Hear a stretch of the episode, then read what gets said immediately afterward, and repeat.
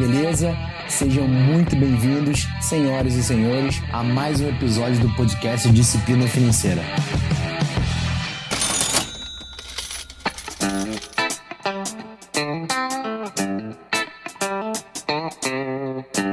No episódio de hoje eu quero trazer uma conversa. Isso. Mais cedo eu estava conversando com uma amiga com a Dani, com a Daniele Dende, que é diretora da empresa De Comunica, e a gente estava trocando uma ideia de qual é a importância da comunicação dentro e fora do empreendedorismo. A comunicação para venda, a comunicação interna, a comunicação de finanças entre um casal, por exemplo, foram diversos assuntos que eu queria entender um pouco mais dela, como é que essa comunicação poderia auxiliar no nosso dia a dia. Eu já imaginava, mas não que fosse ser tão maravilhosamente a resposta que ela deu que eu falei assim, Dani, me desculpa, mas esse assunto não pode ficar aqui só no WhatsApp. Eu preciso que esse assunto chegue para mais pessoas. Cara, meu público aqui, eu tenho empreendedores e não empreendedores, mas que muitas vezes a gente passa despercebido e não entende o quão importante é a comunicação no nosso dia a dia. E comunicação não é só o falar, é você entender, pensar e transformar o seu pensamento claro em fala. E aí eu falei assim, Dani, por favor, pega esse assunto que a gente falou hoje, grava um áudio que eu vou ter que transformar isso num podcast pra galera. Então, com vocês, a partir desse momento, Daniele Dente, da Decomunica.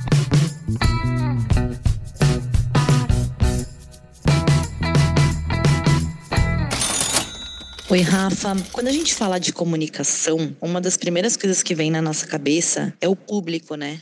É com quem eu quero falar, qual é o meu público, né? De que forma esse público consome o meu conteúdo, de que forma é a forma mais assertiva de eu me comunicar com o meu público, né? Quando a gente fala do pequeno empreendedor, né, aquele empreendedor que está começando, que muitas vezes ele não tem ninguém para ajudar, então é ele que faz tudo. É ele que é o operacional, é ele que é o atendimento, é ele que é o financeiro, é ele que é o pós-venda. Consequentemente, isso acarreta o quê? A falta de tempo. E o que que isso prejudica na hora de comunicar? Quando a gente se preocupa tanto, né, com quem eu quero falar, qual é o público que eu vou atingir, eu esqueço de um público muito importante, que é o público família. Ele não deixa de ser um público seu. Por quê? Você precisa entrar num acordo com a pessoa que está do seu lado, né? Muitas vezes um familiar, né? a sua esposa, o seu marido, os seus filhos. Por quê? A partir do momento que você tem menos tempo, justamente porque você está nessa carreira solitária, entre aspas, do empreendedorismo, de ter que fazer tudo e dar conta de tudo, né? Você é a empresa, você vai passar menos tempo com a sua família. Isso é uma coisa óbvia, né? Então, quantos de nós não viramos à noite trabalhando, perde final de semana, feriado não existe? E a comunicação,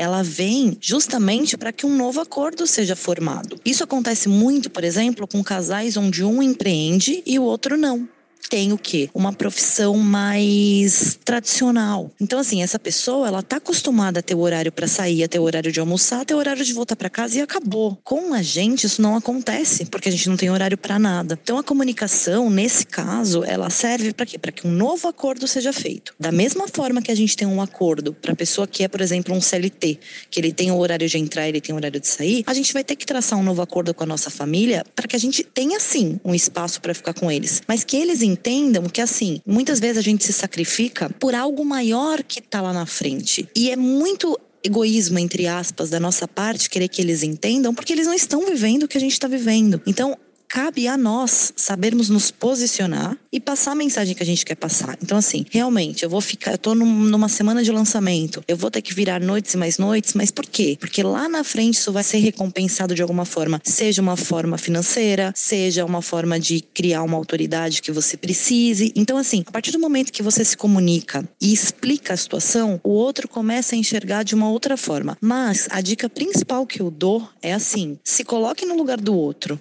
Nós sabemos o que a gente está passando. A gente sabe o que a gente espera. O outro não vive a nossa vida, por mais que seja seu marido, por mais que seja sua esposa. Então a gente tem que se colocar nesse lugar e tentar mostrar para essa pessoa esse universo que a gente está entrando. Por exemplo, quando você vai numa palestra super importante, que muitas vezes ele não entende ou ela não entende, por que, que você não tenta trazer essa pessoa para o seu mundo, sabe? Aos poucos a gente vai batendo, batendo, batendo nessa tecla e a pessoa começa a entender. E aí eu deixo até um gancho sobre esse assunto, que é assim, se você não consegue explicar o momento que você vive, o porquê que você abdica muitas vezes dessas coisas que é tão difícil para o outro que não vive entender, como você vai conseguir ter uma conversa franca sobre o lado financeiro, por exemplo, né? A gente sabe que como empreendedor, muitas vezes a gente tem que fazer algumas coisas que não necessariamente deem dinheiro, mas é uma sementinha que a gente está plantando ali para ter lá na frente. Então, assim, como você explica isso? Para alguém que está vivendo do seu lado que precisa ser seu parceiro ou sua parceira, né? Então, assim, eu acho que antes da comunicação com o mundo, a gente tem que ter essa preocupação com a pessoa que está do nosso lado, com os nossos familiares. E aí torcer para que o outro entenda, com muito esforço e sabedoria da nossa parte, e caminhar juntos. Eu acho que é isso. Você entendeu agora por que, eu não poderia deixar esse áudio morrer? Ou ficar apenas numa conversa individual no WhatsApp. Eu precisava trazer esse conteúdo aqui porque eu acho que é relevante para você que está aqui me ouvindo. Pegando um gancho sobre finanças, eu acho que um assunto que para mim chama muita atenção e foi de fato um dos principais motivos de eu começar a falar sobre educação financeira e estudar sobre isso em 2015 é algo que eu li no livro Casais Inteligentes Enriquecem Juntos, do Gustavo Cerbasi. Se você não leu, eu te aconselho a fazer essa leitura. E lá tinha uma estatística que 75% dos relacionamentos terminavam por questões financeiras. E aí, na real, não era pela falta do dinheiro.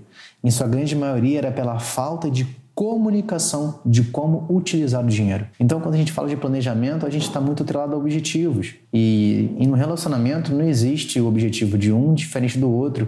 Você tem que estar em unidade, entrelaçados, sincronizados. É uma sinfonia. Imagina que você está vendo um concerto, por exemplo. Cara, não adianta se o maestro coloca uma nota, mas o cara que toca, sei lá, o instrumento A e o instrumento B está desafinado, não estão interligados, sincronizados. É assim também num relacionamento, uma discussão sobre como como cuidar das suas finanças pessoais. Então, acho que a base de tudo isso, antes de você olhar para o dinheiro, porque ele sempre será um meio, uma ferramenta, não um fim, olhe para a comunicação. Como você explica para o seu marido, para sua esposa, para os seus filhos, qual a melhor forma de lidar com o dinheiro. Então, é uma questão de comunicar, é uma questão de ouvir e transformar todo esse projeto numa coisa só para que vocês cheguem no objetivo que vocês desejam. Então, não prolongando muito nesse episódio, agradeço você pela audiência. Não deixe de curtir esse áudio aqui, o episódio do podcast, compartilhar com a galera, grupinho da família lá e vamos embora, vamos juntos e até o próximo episódio.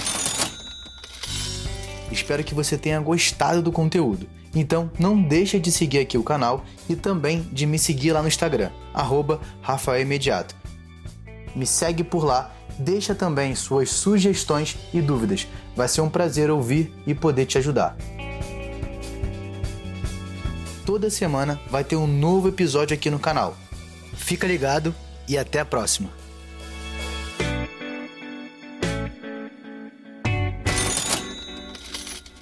Este podcast foi editado por Felipe Mux.